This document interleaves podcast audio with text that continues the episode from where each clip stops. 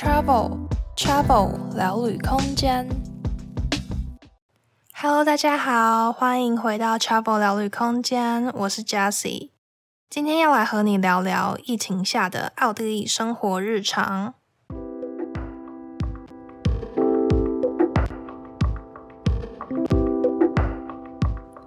今天这集延续上周。和去年到奥地利打工度假的子瑜聊聊他这一年疫情下的生活日常。如果你对奥地利打工度假的内容有兴趣，欢迎先去收听第三十四集哦。在开始之前，想先邀请大家追踪我们的 Instagram，除了 Podcast 最新最及时的动态，也有欧洲景点美食推荐和更多的故事分享。我们的 Instagram 账号是 Travel Space。C H A V E L S P A C E，今天节目内容的相关照片也会放在上面，欢迎大家在 Instagram 上继续 follow Travel 聊旅空间。接下来，我们就来和子瑜聊聊他这一年的生活吧。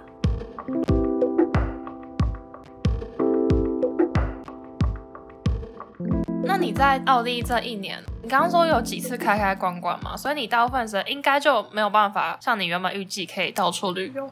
因为其实我是拿那个打工度假签嘛，所以其实我那时候就是，即使它开的时候，我就很怕它会不会又封起来。然后它封起来，我不确定我的签证到底是不是可以去完之后再回来，或者是他们的规定去另外国家你会不会需要隔离什么的。嗯，对，就是因为我的资讯其实没那么多。就是即使它开了，我也不太敢去隔壁的国家，我很怕它会封起来。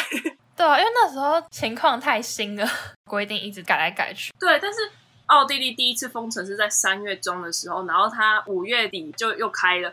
那时候开边界的时候，我就听到我超多认识的人，餐厅的人啊，我的房东，他们就是去什么法国、意大利什么，我就说、嗯、才刚看你们就去。对，我那时候就想说，你你们有想清楚吗？完全没有在 care。对，那你有离开维也纳吗？就是在奥地利国内旅游？嗯、呃，我有去过我房东他们乡下的家，因为那时候第一次封城的时候，然后他们就已经先去了，然后隔几天吧，他们就问我，我想不想要也跟他们一起去他们的乡下的家？因为我如果在维也纳，我也是一个人在这里，也没办法干嘛。所以我在那边就跟他们一起住了一个多月，然后我才再回来维也纳。哇，佛心房东！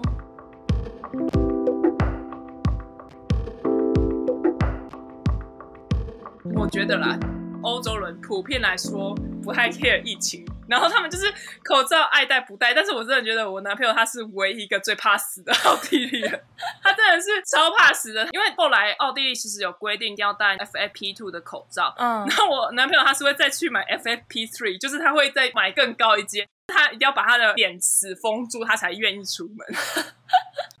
而且他是唯一我认识的出门一定戴口罩的人，其他人大概都是去室内或交通工具上才愿意戴口罩。但他就是他出门一定要戴口罩哦，出家门就戴。对，而且他怕死怕的程度，因为我是在那个餐厅打工嘛，所以就是有时候我可能去餐厅玩，然后他们的政府其实是有说，就是我们在服务业的话，你是每周可以有一次免费的 PCR 的检测，嗯，然后所以我每周一定都会去做这个检测，然后他每次也是他都会很 care 说我的 PCR 检测的结果如何，我觉得他真的比我还担心超级多。那也不错啦，不然如果你遇到一般可能没有很 care 的奥地利人，可能你们观念上可能还会吵架啊之类的。对，就可能就一直吵架。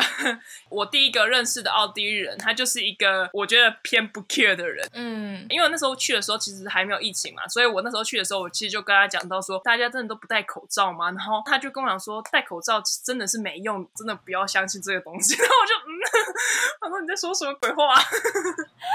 我就想说好吧，算了，就是你你不带你家也是。对啊，我觉得就是整个价值观不同，你也没办法跟他沟通了。你跟他讲再多道理都没办法改变他的想法。真的，嗯，好，现在你男友是？对，幸好他是，但是我真的觉得他有点，我觉得他很适合台湾。他应该会很想要来台湾吧？我后来有跟他提到说，台湾现在的疫情，就是现在台湾的措施，就是你要实名制。嗯。奥地利其实有一阵子也有实名制，但他们实名制，我真的觉得是要实名不实名的感觉。就我觉得他们真的没有太落实这件事情。然后我那时候就跟我男朋友讲说，哎，你看那个公车上啊，然后你去哪个店都要，他就说这才是真正的防疫啊。然后我就我说哦，原这他还真的这么觉得。你难道骨子里住着一个台湾灵魂，真的。那你知道奥地利现在怎么样吗？奥地利现在的疫情？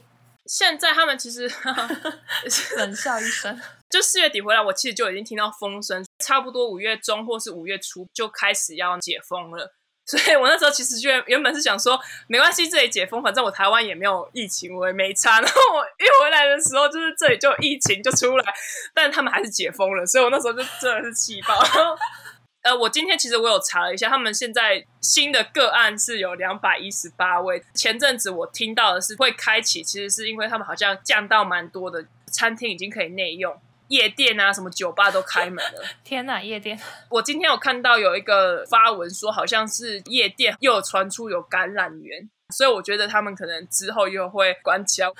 我听我男朋友讲，他们现在也是又松了蛮多。之前是规定室内或大众交通工具是一定只能戴 FFP2，然后现在好像是又降回来说可以戴一般的口罩就行。但是我其实觉得他们真的是叫他戴他才要戴，他们真的是很多人都是进去了车站才要戴，他们出来就马上脱掉。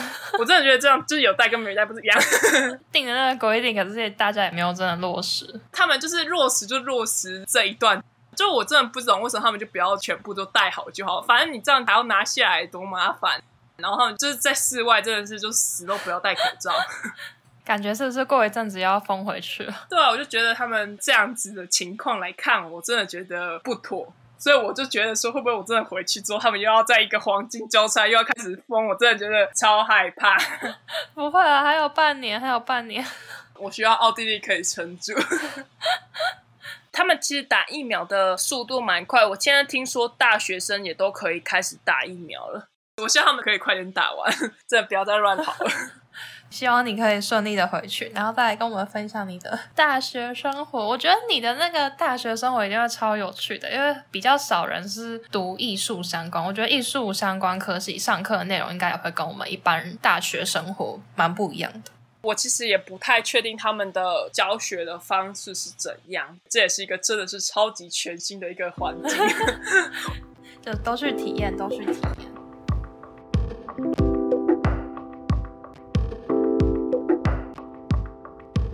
我记得我们那时候刚开始第三节的时候，然后法国它刚解封吧，可是法国解封他就说哦，我们每日确诊人数从五千人降到三千人，然后我们是每天超过一百人就很紧张。真的是台湾一百两百的时候，奥地利就是啊，秋秋秋才两百人，可能因为台湾太小，然后人又那么多吧。对，我在想有可能是因为台湾比较密集，嗯、所以两百人中就是它散的很快。但但是奥地利比较大，然后人比较少，所以可能比较不会扩散那么快。但是我真的觉得欧洲国家们真的是太缺了，价值观我觉得这无法。对，而且他们还有那种游行，就是游行说他们不需要戴口罩。那时候天哪，大家拜托！对对对，一开始刚爆发的时候还看到新闻，就好像说奥地利有那个反蒙面法，所以其实是不能戴口罩。哦，我那时候去的时候，其实只带了一包口罩。我那时候其实就还蛮害怕，到底要不要戴。然后那时候我看到有人在 FB 社团上也 po 说，好像有中国人戴口罩，然后就被警察看到，然后就被罚款了。哦、然后我说天哪，我真的不要被罚款，我真的没有那个钱被他罚款。他罚款超高，我忘记多少钱，但是我就记得就是超高的。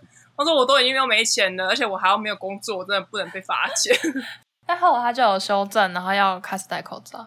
我印象中，他是到三月快要封城的时候才开始可以戴口罩。我记得我去的时候，大家就是在网络上超多人都在问说，到底可不可以戴口罩这件事情。然后大家都是说，现在还没有办法，就是现在规定还是有蒙面法，所以还是就是不能。就是我问到的奥地利人都是跟我说，就是如果你有医疗需求，其实你是可以带的。嗯，但是他们的医疗需求又是说你要有医生的证明。但是我怎么知道警察会不会排外？说不定我就遇到一个超排外的警察，然后就要硬要罚我钱，我怎么办？就超害怕的。对啊，而且那个时候又是因为从武汉才刚出来，嗯、所以其实我那时候自己也蛮怕，我就很怕会被歧视什么的。因为那时候就是大家可能都对亚洲人会比较反感。嗯，那你有遇到吗？我不确定我到底是不是遇到，但是我那时候我我有一次我跟我朋友去文具店的时候，然后就遇到两个女生就在旁边讲话，我原本以为他们在聊天而已，后来我朋友超大声，他就突然间骂那两个女生，然后我出来之后，我才问我朋友说怎么了，然后他也跟我说，他刚刚那两个女生在开我亚洲人的玩笑。对，我遇到这次，但是因为就是他们在用德文讲，所以我其实我也不知道他们到底骂了我什么。我朋友也没有跟我说他骂了我什么，他就只有跟我说他们讲了一些那点类似嘲讽亚洲人的话，但他也没有跟我讲他们讲的什么。嗯，还有几次是一些酒醉的人，我有遇到有一次我在车站，然后就遇到一个酒醉的一个老人，然后他就开始看着我，然后跟我讲了一些话，他的口气看起来不是很好，但是我也听不懂他在讲什么，所以我那时候就没有理他，然后我后来就坐我的车这样子。嗯。所以我觉得不会德文也有一个好处，就是听不懂大家在骂你什么就算了，就不用听懂那些难听的话。对啊，因为其实我这里也听不懂他讲什么，所以我也没办法跟他反驳什么。但是至少我都没有遇到，就是有要打我或者是干嘛的，我没有遇到特别过分。嗯。但是我觉得他们普遍对亚洲人好像没有这么排斥，就可能少数几个人。对，就总体没有这么排外。这甚至我觉得有可能是真的是因为疫情的关系，所以他们对于亚洲人会比较不友善。嗯，那到后期还会吗？后期就真的没有了。嗯，我真的就是只有在初期，我刚去奥地利的时候有遇到，但是因为那次的遇到酒醉的人，导致我后来遇到酒醉的人，我其实都有点害怕。但其实后来遇到的真的就是只是在路上酒醉的人，就没有任何对我有讲话干嘛的。对啊，第一次遇到都会吓到，然后就是有点阴影。对，那我后来就觉得他遇到酒醉了，我就对他不要。我一开始也是，我一开始好像我到荷兰才第四天还是第五天吧。嗯，那个时候我就要去找我的学伴，我跟他约见面，然后我们约在车站，然后车站就是一个最算是最热闹的地方，人也很多的地方。嗯，然后我就是已经到车站，就突然一大群白人青少年突然站起来对我叫嚣，啊，好恐怖哦！然后我就超级害怕。然后我我学伴看到我就很开心，跟我说嗨，然后我就整个一直看着地上，不敢跟他讲话，然后就说我们可以赶快先离开这里嘛。然后我学伴就想说我怎么了？然后我才跟他讲说哦，我刚刚遇到那一群人，觉得有点可怕，然后我就不想要经过他们。我学伴还特别带我绕路走去我们其他要去的地方。嗯，那个时候就因为那一次之后，好像两三个月吧。我只要在路上看到白人青少年，他们那种年纪，大概大学生吧，嗯、我觉得绕路走，我是真的会直接绕路，真的。然后那时候对白人男子都非常有阴影。那你觉得荷兰人对亚洲人会不友善吗？还是就只有真的就只有你遇到那几个人？我觉得就是特定那几个人呢、欸。平常的话是还好，哦、可是我觉得整体而言，就是不只是荷兰，我觉得另外一个困扰是我在欧洲遇到很多人很喜欢跟我说你好。真的哦？你说中文的你好，还是就是跟你讲 hello 这样？你好，就是你好，你好，他们这边你好。就我的韩国朋友也会有遇到，嗯，就可能他们会觉得亚洲脸大部分都是中国人啊，然后我觉得可能对他们来讲，他们可能就是觉得开玩笑很好玩。可是我就觉得有点像是被玩弄的感觉，嗯嗯嗯嗯、就是他们也不是真心假说哦，我就是在学中文，然后遇看一个好像会说中文的人，我很开心那种感觉。嗯，他们就感觉是你好你好，然后想看你的反应，有点调戏你那种感觉。哦，然后我就是觉得这种反而比较烦，因为真的会敢直接骂你那种人当然是少数，可是也有很多这种。然后我觉得这种也算是一种隐形的歧视吧。嗯。我想想起我在土耳其也遇到，可是我觉得土耳其就是他们人就比较热情，所以他们可能很常就会这样。但我每次都会假装没看到，我就会每次听到我就赶快录。对对，我也是，我觉得我大概会分辨看他们一脸就是感觉很好玩，在那边讥笑的那种表情，然后、嗯、我就会略过。因为有些感觉是这样认真想要跟你讲话的话，我就会稍微理他一下，看他到底要干嘛。然后我都我那时候都是只要听到你好还是什么，一开始讲之后我赶快就是走，连看他脸都不看。我但我觉得我去土耳其的时候也偏害怕。嗯，我那时候也是我第一次自己出国，就说哦不行，我不要跟任何人讲到第二句话，尽可能避免。真的，对啊，我那时候韩国朋友他是超不爽，嗯，他那时候只要遇到有人跟他说你好，他就会超级生气的说 I'm not Chinese，或是他说他在别的国家的时候，假如他在波兰，他就会用波兰文说 hello。嗯他就是不会不理他们，他就是会回嘴。嗯嗯嗯嗯嗯。而且我真的觉得，我一开始去的时候，就是有一阵子，我走在路上，有一些人真的是会觉得我好像有一个隐形屏障，就是如果我们是直直的走过去的时候，他会再往旁边再跨一点点。哎、欸，那感觉有一点不太舒服吧？对啊，我那时候看到之后就是什么意思？我就想说啊，算了，真的觉得他们真的会被亚洲人这个东西影响到。我那时候我想说，哈、啊，算了，反正没有攻击我，我就觉得那算了。但是我觉得这算是可以理解，就像是那个时候三月之后不是欧洲大爆发嘛，可是台湾就都没事。嗯、然后我那时候在台湾的时候遇到外国人，我也会想要跟他们保持点距离。对，你可能就会想说要躲一下。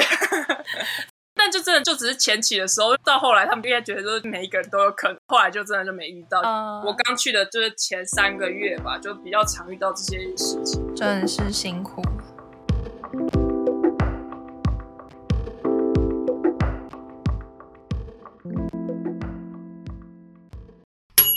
Travel Q，今天的 Travel Q 想问大家，在去年二三月的欧洲。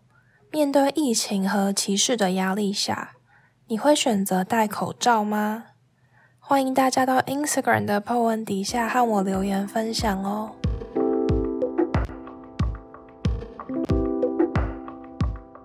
今天也很开心可以和你一起聊聊这些旅行的趣事。如果喜欢这样的分享，欢迎在各大平台上订阅 Travel 聊旅空间。这样之后有新集数就可以在第一时间收听喽。